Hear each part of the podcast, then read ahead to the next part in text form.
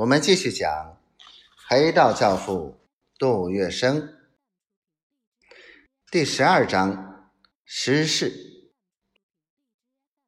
任何事物有高潮，也有终点。杜月笙的一生可谓传奇的一生。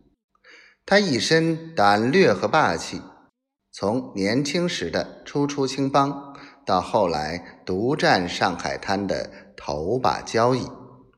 期间经历过无数的挫折与失败，面对这些，杜月笙利用各种谋略和心机，一步步巩固自己的地位，最后走向成功的辉煌。但他也要面对人生的规律、命运的规则，一切恍然如梦，只有留给后人去评说。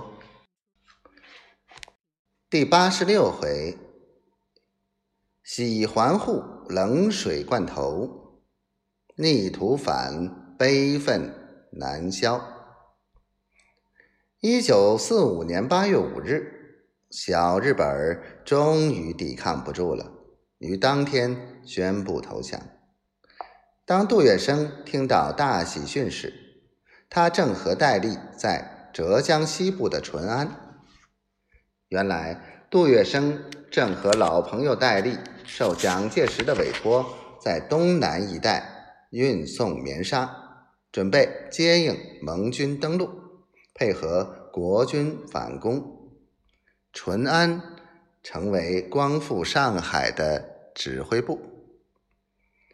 八月十五日，戴笠和美国特工情报员梅勒斯在。联袂返回淳安，这时戴笠和杜月笙部下混合编组而成的忠义救国军已经从上海近郊纷纷向市区推进。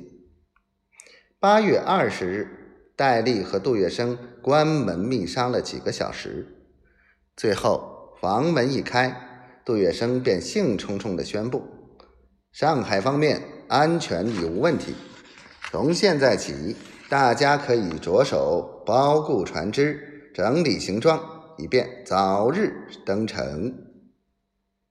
他这么一说，随行个人喜出望外，不觉拍手欢呼，雀跃起来。二十三日，船固好了，是一艘新下水的交通船，船名“建飞十七号”，拖船三艘，两大一小。